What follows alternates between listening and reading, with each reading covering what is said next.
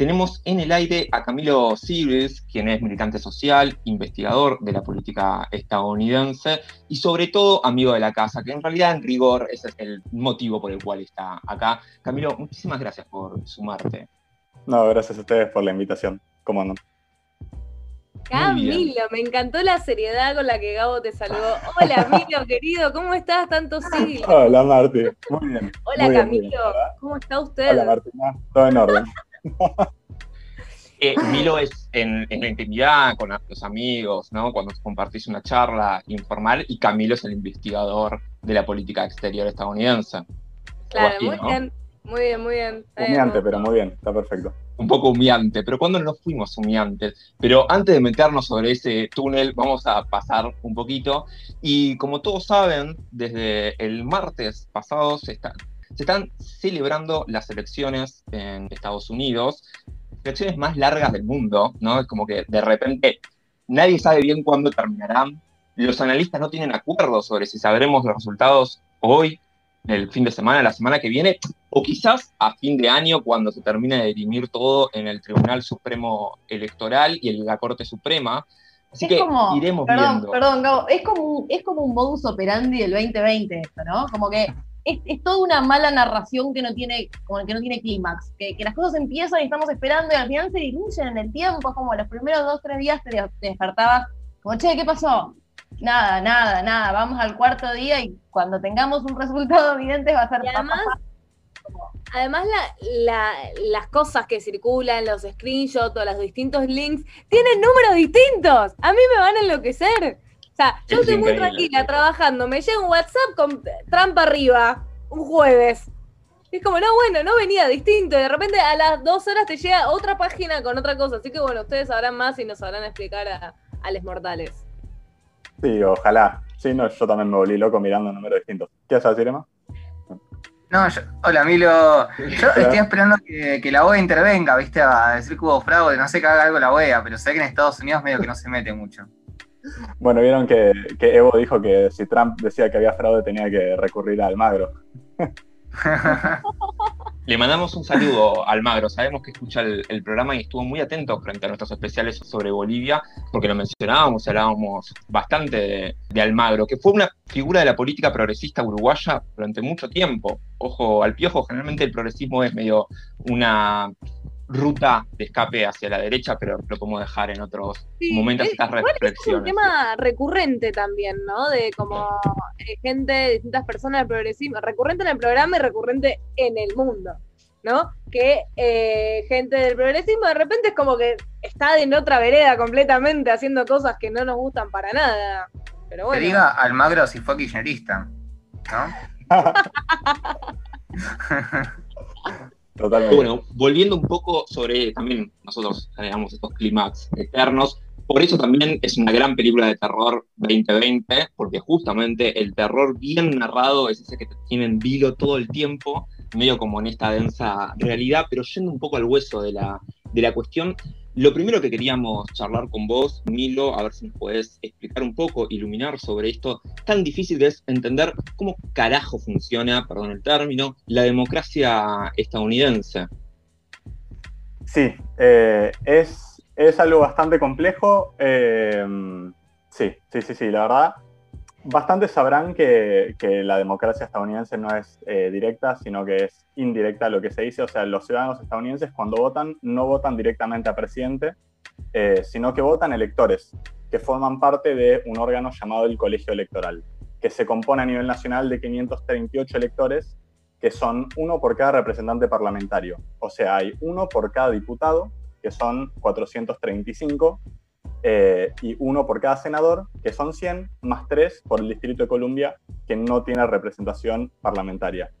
No sé si se entendió bien, pero bueno, hay, uno por, representante parlamentario la Cámara Alta y la Cámara Baja, más tres por la capital que no tiene representación parlamentaria. O sea, en total son 538.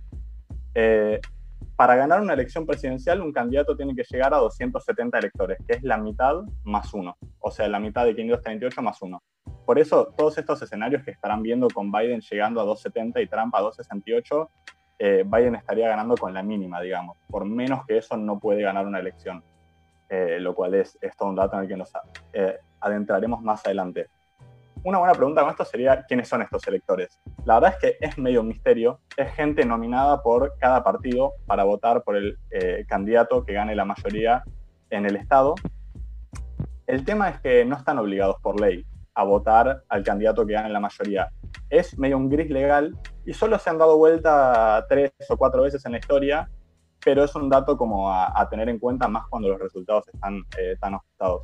El otro tema es que eh, la mayoría de los estados otorgan los electores en un sistema en el cual el ganador se lleva a todos. O sea, un estado como California que tiene 55 electores, vos podés ganar por 10 puntos porcentuales, por uno o por medio, y te llevas los 55. No hay representación por minoría. Esto en 48 de los 50 estados, en dos siendo eh, Nebraska y Maine la diferencia, dan dos a la mayoría y uno por cada distrito parlamentario, pero eso no importa porque son poquitos además. Pero bueno, más o menos así funciona. Perdón, voy a hacer una pregunta para los simples mortales. Hola Milo, siento soy la única persona que no te dice Milo porque no te conoce, pero voy a decirte Milo igual. Está te Voy a hacer una pregunta para los simples mortales porque a mí este sistema se me escapa completamente. Entonces lo que decías es, la gente de a pie va, vota, voto no obligatorio, no vota directamente al presidente, no queda elegido eh, directamente, sino que estos números que estamos viendo de 2.50, 2.14, 2.13, que suben y bajan, son, los son otras personas que cuando se eligen, ellos son los que van a votar al presidente. ¿sí? Exactamente. Pero podría, o sea, un, un, un, partido, si los republicanos ganan un estado y se lleva a todos los electores, todos los electores que deberían votar a ese candidato que ganó, podría en el momento de elegir darse vuelta y votar al otro. O sea, eso es algo que está como abierto y posibilitado por la ley. Exactamente. Es así. Es como, eh, ¿no? Sí. De hecho, en la última elección, justo estaba leyendo que hubo, hubo, tres, hubo tres electores que quisieron darse vuelta y no votar a Hillary. Y eso se judicializó y hubo todo un quilombo con eso. A uno lo corrieron y lo reemplazaron por otro. Eh, y siguen judicializados esos. No sé en qué quedó porque tendría también implicancias para esto, pero no lo pude encontrar. Así que lo dejamos ahí como incógnita. Julio Cobos Intensifis. Sí, sí, sí, sí, sí, sí, total. Eh, así que sí, ese es, es un tema, es un tema. Es exactamente así. Y volviendo un poco sobre el sistema, porque siempre sabemos, ¿no? Que echa la ley, también echa la trampa. Acá la ley y la trampa medio como que se superponen, pero dejemos eso de lado y pensemos un poquito también sobre todos los otros mecanismos sobre los cuales le dan configuración, tonifican a este sistema electoral. Y ahí quería preguntarte sobre cómo ves vos los mecanismos antidemocráticos que se tienen en los diferentes estados o los mecanismos para evitar que la gente vote. Leía hace poquito en, un artículo de Jacobin Latinoamérica, que dicho sea de paso, recomiendo muchísimo el artículo que se llama Embarrar la cancha, que en el estado de Pensilvania los republicanos tuvieron éxito al exigir que la Corte Suprema del Estado descarte lo que llaman las papeletas desnudas, que es el voto emitido por correo, y estamos hablando de la posibilidad de que miles y miles de personas a pie no se les cuente su voto. En ese sentido, comentarnos un poco sobre cómo funciona este tipo de mecanismos en Estados Unidos. La verdad es que hay varios, o sea, es como una lista larga, empezando por el hecho de que la gente no vota directamente al presidente. O sea, el colegio electoral es como el primer gran mecanismo antidemocrático que está, eh, está armado sobre la premisa explícita de que el pueblo no es capaz de elegir a sus representantes políticos. Eh, eso como por un lado. Después, eh, hay, hay, varios, digo, este año, por ejemplo, según Vice News, eh, hubo 21.000 lugares de votación que, que, se cerraron. O sea, 21.000 lugares menos que la última elección. lo cual es, es todo un tema y hay, hay varios estudios que muestran que esto pasa sobre todo en los estados decisivos y sobre todo en los barrios mayoritariamente habitados por las poblaciones afroamericanas y latinos. O sea, hay, hay mecanismos bastante sutiles en ese sentido. Hay otros menos sutiles. La eh, sutil corre por tu cuenta, porque la verdad que... Sí, menos, menos explícito tal vez, pero sí, sí, sí, sí. Eh, podemos también agarrar otro bastante claro. Las elecciones son siempre un martes en horario laboral. O sea, es como si no quisieran que la gente vaya a votar. Como si. Eh, siempre ¿Cuál un martes en horario laboral. ¿Cuál es la explicación de que sean un martes? Te la debo. La verdad, eh, no lo sé. Yo Dios sé, yo sé, yo muy sé. claro en la Biblia, los domingos se descansa. Yo, yo sé la respuesta. Sí. Eso, eso es porque eh, el sábado y el domingo eh, son días religiosos por diferentes cultos. Entonces, como todo el mundo tiene alguna religión, obviamente, al menos cuando se fundó Estados Unidos, había que elegir un día en el que nadie fuera a misa. Y obviamente es un día, o sea, obviamente es mucho más importante que no sea un día que pueda ser de culto que que sea un día laboral, tipo fuck pero esa es la explicación. Sí. Tremendo. Así que era verdad lo de la Biblia. Acá Sí, Eli dice el lunes no, ¿no? El lunes entiendo que hay una, una cosa medio, no sé si judía o de alguna religión, pero No, el lunes había algo. Los Mm. sábados es el sabbat y los domingos es la religión católica. El tema es que yo creo que cuando se hizo la constitución de Estados Unidos no sé si les importaba mucho el sabbat. Entonces eso es lo que a mí me genera duda. Pero bueno, será algo eh, que por ahí Google nos puede responder algún día. Seguramente, seguramente. Muchas de las incógnitas que quedan eh, son encontrables en Google. Eh, Me gusta, me gusta que Eli dice lunes no, paja, y el jueves no, tengo fútbol. Estuvo muy bien. Sí, Sí, totalmente.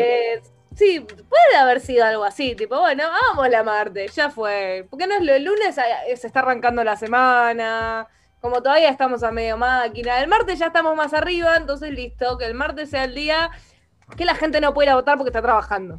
Sí, eso- es lo rescatable, también, ¿no? recorde- también recordemos que es un sistema electoral en el cual se busca que la gente no vote. Como, Exactamente. Sí, Sí. sí, sí, sí. Em, bueno, y así, mecanismos. En la historia han habido varios, o sea, estaba también leyendo un poquito y, y en- digo, después de la abolición de la esclavitud, había voto calificado, eh, o sea, tenías que demostrar que podías leer y escribir para, para, el- para votar en varios estados.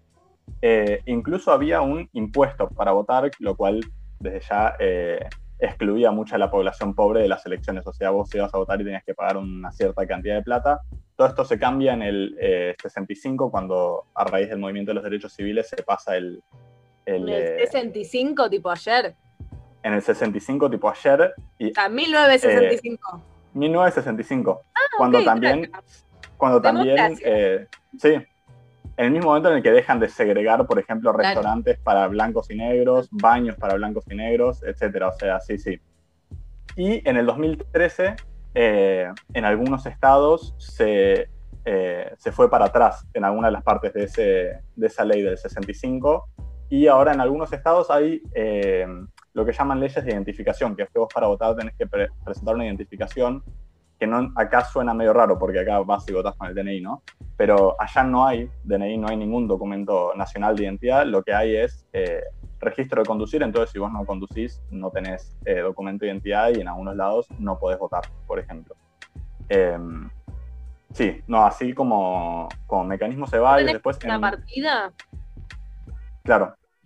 No, O sea, ¿no hay una partida de nacimiento? Eh, sí, partida de nacimiento y está la, eh, la tarjeta de seguridad social. Eh, Claro.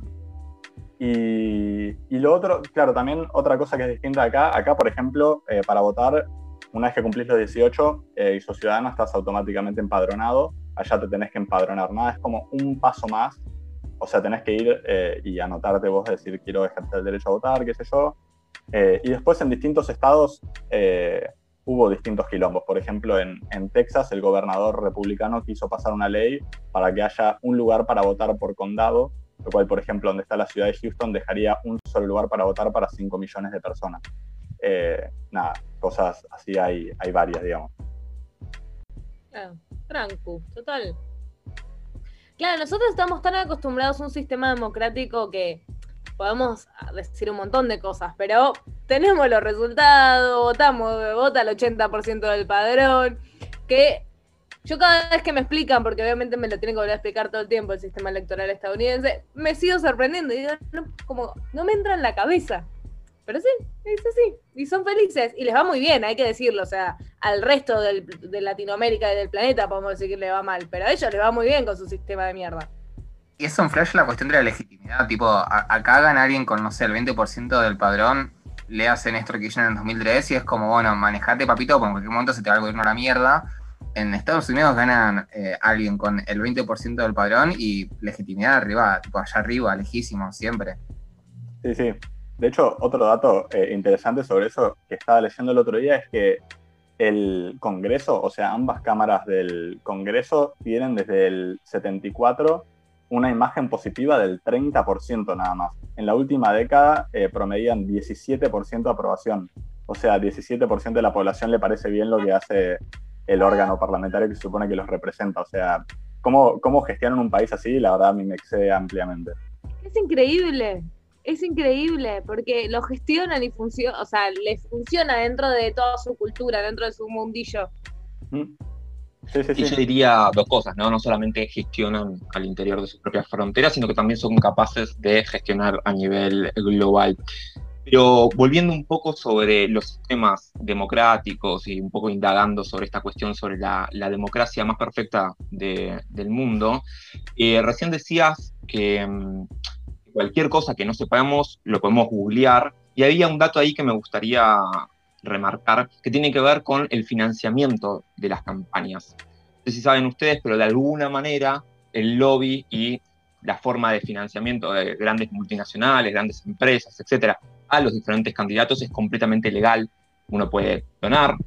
Y hay gente que puede donar mucho, ¿no? Evidentemente, con un amplio corazón y simplemente como un servicio a su patria. Entonces les traía algunos números para que pensemos un poco sobre nada, lo grande que es el corazón de algunos. Biden recaudó para su campaña 1.400 millones de dólares. 1.400 millones de dólares. De los cuales 200 millones de dólares se los dio Wall Street.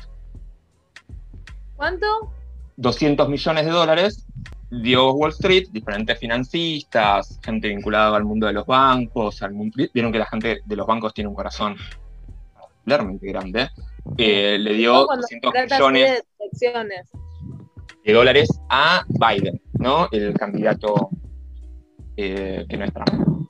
Eh, y a Trump logró recaudar 900 millones, recordemos. Biden recaudó 1.400 millones y Trump recaudó 900 millones. Wall Street le dio solamente, pobre, 84 millones de dólares. Yo no tengo idea cuánto es 84 millones. Yo repito estos números, pero no tengo idea de cuánta cantidad de caramelo me como con 84 millones de dólares. O hay que pensar, tipo, saber cuánto espacio ocupa un millón y hacer más. Y ver cuántas canchas de fútbol son. Tipo, así. De, suenan, guita. a la deuda argentina, iba a decir. Totalmente. Ahora, en términos de comunicación, y por eso me había disparado esta cuestión con relación a Google, las empresas vinculadas a Google, Facebook, Disney, le dieron a Biden 97 millones. 97 millones a la campaña de Biden y como Trump se lleva medio a las patadas con las empresas de comunicación, le dio 17 millones en general todos le dieron un poquito menos, excepto, quizás esté un poquito la clave sobre por qué se salió de eh, los acuerdos de París contra el cambio climático, las empresas de energía, las petroleras y mm, de diferentes tipos de eh, extracción de recursos naturales le dieron, sí, más plata a Trump que a Biden y logró Trump recaudar 16 millones en este, en este ítem algunos números como para que pensemos un poco, primero, cuánto sale la democracia. Eh, nada, un poco de plata que en esta crisis se podría usar en algunas otras cuestiones, pero además para ver también qué intereses hay detrás de cada uno de estos sectores. Me parece que ahí había algo que es interesante para, para pensar sobre quiénes están interesados que gane una u otra fracción de lo que se dice que es el mismo partido. Ahora, Yendo a un poco de nuevo a los candidatos, Camilo, con, con Milo estuvimos charlando con Benjamin Norton, quien es periodista. Me, me pidió que lo presente como periodista antiimperialista, porque dijo que, bueno, vamos a hablar en un país latinoamericano de esto, entonces me parece que está bien la aclaración de que es un periodista antiimperialista, es editor y asistente de un portal que recomiendo muchísimo, que se llama The Grayson, lo pueden googlear también. De vuelta el nombre, The Great Son. The Great Son. ¿Sería? Es T-R-A-Y-Z-O-N-E, eh, Grayson, y lo pueden buscar ahí, noticias sobre Latinoamérica, Estados Unidos y el mundo. Y le preguntábamos un poco a nuestro amigo Ben qué, qué opinaba, cuáles eran las principales diferencias entre estos dos candidatos que se están dirimiendo el futuro de la humanidad quizás próximos días. Y esto es lo que nos respondía.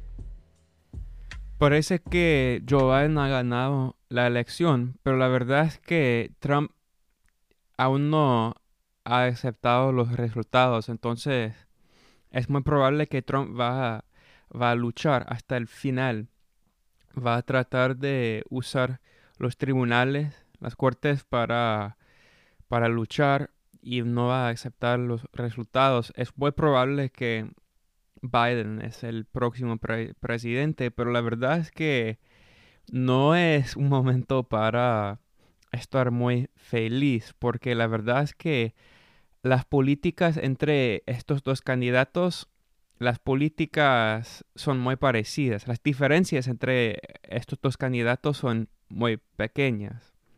La verdad es que en lo político, en lo económico, son casi idénticos. La verdad es que los, la, banca, los grandes bancos, las grandes empresas han financiado la campaña de Joe Biden y estas empresas financian, financian el Partido Demócrata, incluso el Partido Republicano, los dos. Entonces, en lo económico y en lo político, creo que sus políticas van a ser muy parecidas. Y cuando hablamos de lo exterior, cuando hablamos del imperialismo estadounidense, es aún peor. La verdad es que en algún, pues, no estoy diciendo que Trump es antiguerra, pero la verdad es que Joe Biden es más pro-guerra que Trump. Los dos son pro-guerra, pero la verdad es que Biden, su campaña incluye muchos halcones, ¿no? Se, dice un halcón, una, una persona súper pro-guerra en Estados Unidos. Y la verdad es que hay muchos funcionarios en el Partido Demócrata que son pro-guerra, que ahora dicen que los republicanos como George Bush, el expresidente, son los buenos y los republicanos que están a favor de Trump son los malos. Entonces ellos, los demócratas, han tratado de recuperar a los republicanos eh, pro guerra de, la época de George Bush. Se llaman los neoconservadores. Hay los conservadores y los neoconservadores. Los neoconservadores son los super imperialistas, ultra imperialistas, y ellos están a favor de que gane Biden. Ellos apoyan a Biden y ellos van a ser los funcionarios en su administración. Entonces, cuando hablamos de, del imperialismo estadounidense en Latinoamérica, creo que no habrá muchas diferencias. Y mira, esto no solo es mi opinión. La verdad es que en, en un evento para recaudar, recaudar fondos, Joe, Biden dijo a sus donantes, a, la gente súper rica en Nueva York, dijo, si yo fuera presidente, no habría cambio. Él, él lo dijo, no habría cambio eh, significativo como grande. Entonces, él ha dicho que va a continuar con la mayoría de las políticas de Trump. Bueno, más o menos creo que el, acento se entendía bien, tiene una buena dicción, pero para quienes no lo entendieron, más o menos decía algo así como estamos entre water mal y water peor, y más o menos entre eso se dirime. Ahora te voy a pedir una, una opinión, Milo, sobre lo que acabamos de escuchar. Quería preguntarte dos cuestiones, Milo. En primer lugar, ¿cómo ves las movilizaciones? Este año estuvieron surcadas por movilizaciones, no solamente en Estados Unidos, a lo largo y ancho del mundo, pero particularmente quizás haya sido muy llamativo las movilizaciones en Estados Unidos, un país que se destaca, si se quiere, por su apatía política y su propia eh, poca propensión a la, movilización y a la organización popular. Y por el otro lado, te quería preguntar sobre los grupos. Esta constelación nueva que estamos escuchando, estamos viendo con mucha preocupación, no solamente en Estados Unidos, pero que tiene en su corazón, su epicentro y su cerebro en, Estados Unidos de las nuevas derechas. En ese sentido, ¿cómo, cómo ves esto en estas, en estas elecciones? Y son dos, son dos fenómenos bastante interesantes y que de hecho están en cierto, en cierto punto ligados y se han encontrado en las calles chocándose en, en más de una ocasión, incluso con, con resultados fatales. La verdad eh, es muy interesante, como decís, me parece que a todos nos agarró eh, desprevenidos la explosión de movilizaciones a raíz en principio de la muerte de George Floyd a manos de la policía eh, en Minneapolis eh, que han tenido una extensión y un calibre que no se ve en Estados Unidos desde el fin del movimiento de los derechos civiles en, en, los 60, que conquistó, bueno, algunas de las leyes de las que ya hablamos. No se ve quilombo de este calibre, digo, eh, destrucción de propiedad, confrontaciones con la policía, han adquirido una radicalización muy interesante eh, para un país que, como vos decís, no se caracteriza por un reflejo de movilización. Y no hay que olvidarnos tampoco que estas movilizaciones se dan eh, en el pico de, la pandemia. O sea, también habían, digo, en, entre restricciones sanitarias, se da también que la gente sale a la calle, decide arriesgar su vida en más de una manera para reclamar por lo que les parece justo y estamos viendo una radicalización de, de una generación más joven que está poniendo en, tela de juicio instituciones eh, como la policía, como las cárceles, como el racismo institucional, que lo plantean como problemas estructurales de una sociedad que ya lleva muchos, muchos años eh, oprimiendo a, las minorías raciales y económicas, que es una discusión que tal vez se plantea un poco menos, pero bueno, la verdad es, ha sido muy interesante ver cómo, cómo surge todo esto y cómo se conjuga también tanto eh, las protestas eh, raciales que vemos como el fenómeno de, las derechas más radicalizadas, el supremacismo blanco, que no son exactamente lo mismo, pero tienen ciertamente muchos puntos de contacto, en especial en sus variantes armadas. Eh, ¿Cómo se conjuga todo eso con la elección? Me parece que con la elección es algo que me parece muy interesante. Eso, eso por un lado. Y por otra cosa me parece sobre esto de las movilizaciones que se ha caracterizado a Estados Unidos es por ser un país que es muy hábil, o sea, tiene un sistema político muy hábil de negociar con la gente que hace protesta en cuanto minorías y poder dar pequeñas concesiones para mantener a todos más o menos enfilados. Me parece más o menos novedoso de este fenómeno que obviamente no Trump, pero tampoco Biden han podido incorporar ninguno de los reclamos de este movimiento. O sea, el reclamo central, que es de financiar a la policía, reinvertir en las comunidades, etc., Biden no ha sido ni siquiera capaz de mentir sobre eso en campaña. O sea, Biden en el pico de las protestas que decían hay que sacarle la guita a la policía, dijo el problema es que hay que darle más plata a la policía y entrenarlos mejor para que tiren a la rodilla en vez de al pecho. Ese es el problema, básicamente. O sea, ahí, ahí me parece un, una desidia del sistema político en su totalidad que, nada, es, es algo a lo que tenerle el ojo porque me parece que puede, puede empujar también al movimiento más a la radicalización. El único, la única concesión que ha podido hacer Biden el establishment demócrata de estos movimientos es poner de vice a Kamala Harris, que si bien, eh, digo, tilda algunos de, los, de las eh, opciones de, de, identidad minoritaria, siendo mujer, hija de, de, un jamaiquino y una mujer asiática, me parece, o sea, tiene, tiene una identidad minoritaria, eh, es un cuadro del sistema penal. O sea, al movimiento Black Lives Matter no le, no le gusta en su mayoría la trayectoria de esta mujer que ha sido, era la jefa de los policías de, de Los Ángeles y hizo su carrera enjuiciando y encarcelando gente injustamente, en especial a las minorías raciales, gracias en parte a la ley eh, del 94 sobre el crimen que escribió Joe Biden. O sea, digamos que hay una contradicción entre todos estos, todas estas protestas y la representación política que intenta captar eh, que intenta captar este voto en una movida de ustedes me tienen que votar, pero me voy a tirar a la derecha igual,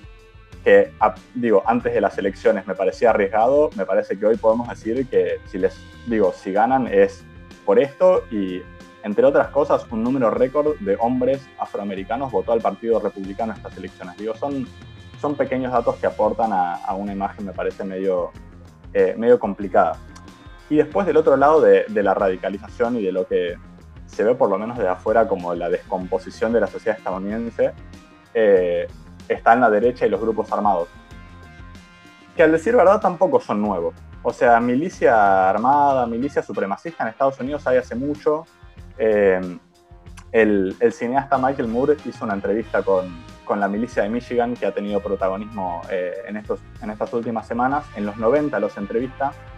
Eh, y Michael Moore resalta que es un fenómeno que se agudiza con las crisis económicas. Él dice, a fines de los 70, cuando cierran todas las automotrices en Detroit, ves que de repente crece un montón la milicia. Similarmente en los 90, con otras crisis económicas, vuelve a, a incrementarse y en el 2008, a raíz de la crisis eh, económica de ese momento y de la elección de Obama como primer presidente negro de Estados Unidos, eh, explotan estas pequeñas milicias armadas en distintos lugares.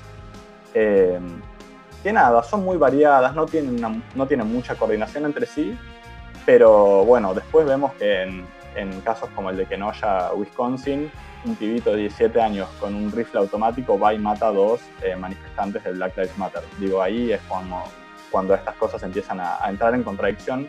Y algo de lo novedoso de, estas milicias es que por primera vez en la historia del país ven en la Casa Blanca a su líder natural. O sea, ven a alguien que los arenga, que no condena sus acciones eh, y que lo ven como uno de ellos, básicamente. A pesar de que de vuelta, mucha de esta gente parecería digo, a los que entrevista Michael Moore en el 94, me parece que es, dice muy explícitamente, nosotros perdimos todo, nosotros perdimos a nuestras casas, nuestros laburos, nuestros comercios, lo que sea, nuestra forma de que nos vean y de que nos escuchen es estar armados acá en la calle.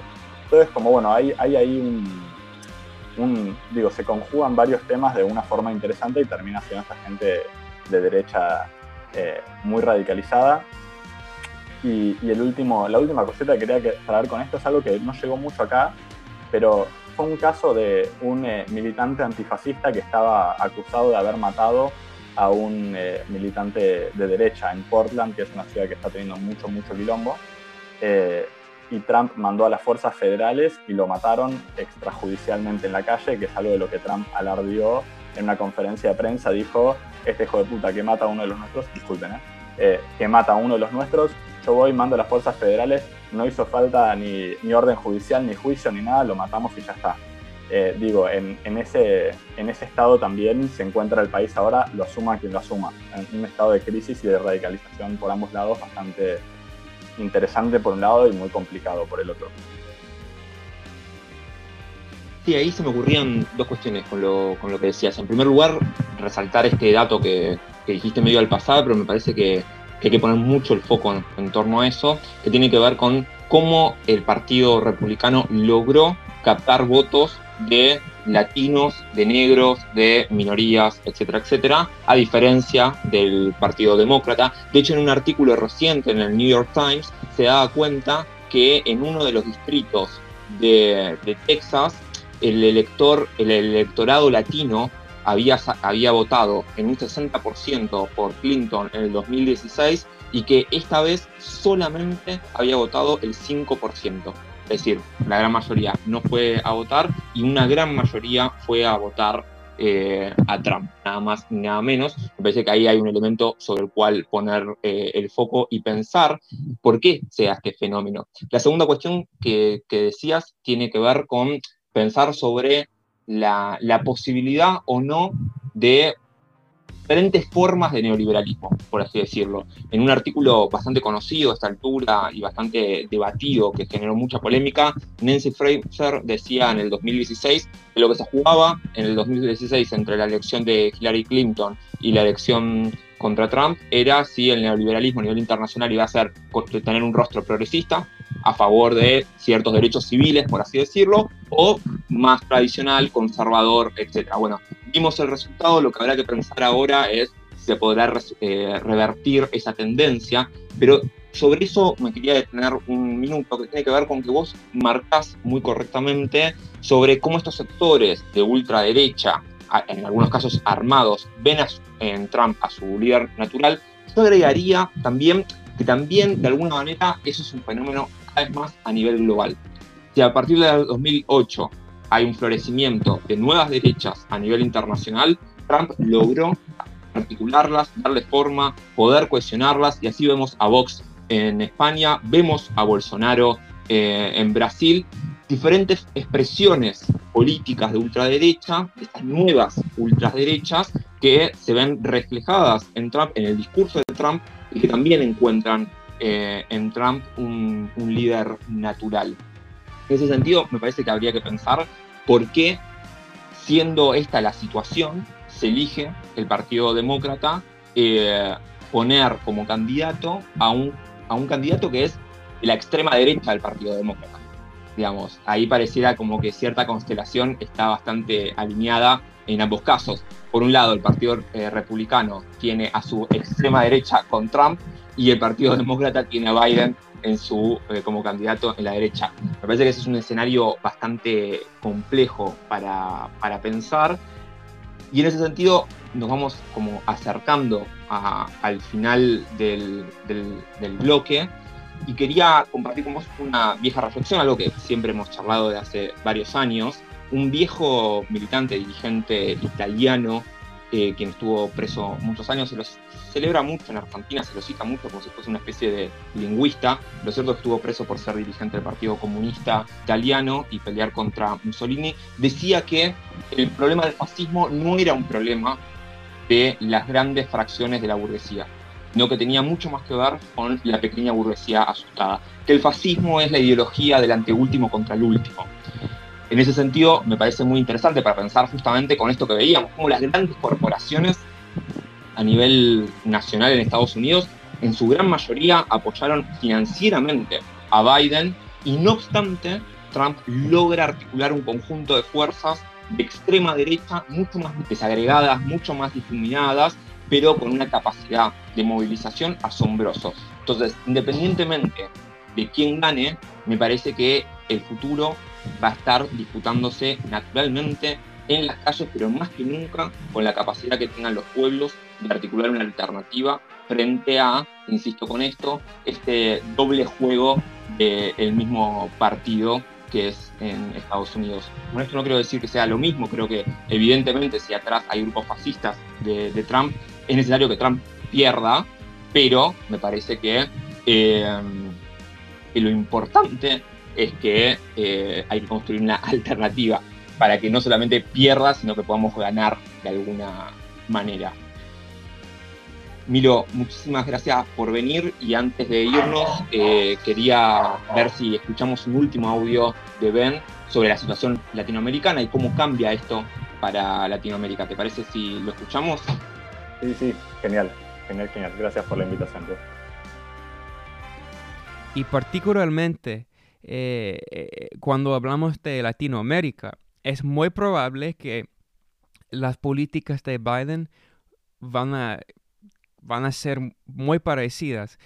Va, él ya, su campaña ya ha dicho que va a continuar con la campaña contra Venezuela, con el bloqueo contra Venezuela, con las sanciones contra Venezuela. Ya ha dicho que no va a reconocer a los gobiernos socialistas como gobiernos democráticos. O sea, eh, la administración de Biden va a intentar otra vez ah, con el golpe contra Nicaragua en el año que viene con la elección, como eh, el golpe, el intento de golpe de hace dos años. Y, cuando hablamos de los otros países en Latinoamérica, eh, las políticas de, de Biden y los demócratas son iguales, las mismas políticas. Y cuando hablamos del Medio Oriente, es, posible que Biden puede ser más, más pro guerra. E, entonces, eh, en, en, la guerra contra Siria, pues hay una guerra militar y una guerra híbrida y una guerra económica contra Siria. Y la verdad es que los demócratas quieren más guerra militar contra Siria. Y, y hay el tema de Rusia. Contra Rusia los demócratas van a ser peor, peor. Quieren más conflicto con Rusia, no menos. Eh, hay una diferencia, creo que Trump es más anti-China. Eh, él siempre echa la culpa a China por todo, pero la verdad es que Biden y su administración también van a ser muy, muy anti-China. Y siempre decimos en Estados Unidos, pues, nos, o sea, los antiimperialistas, decimos que hay una nueva guerra fría de Estados Unidos contra no solo Rusia, sino también contra China. Entonces, con la administración de Biden, esta nueva guerra fría va, a continuar, no va, va a seguir, no va a cambiar. Entonces, no quiero ser la persona muy pesimista, ¿no? Pero la verdad es que no se puede negar que la mayoría, la gran mayoría de las políticas de Trump van a continuar, no van a cambiar con Joe Biden.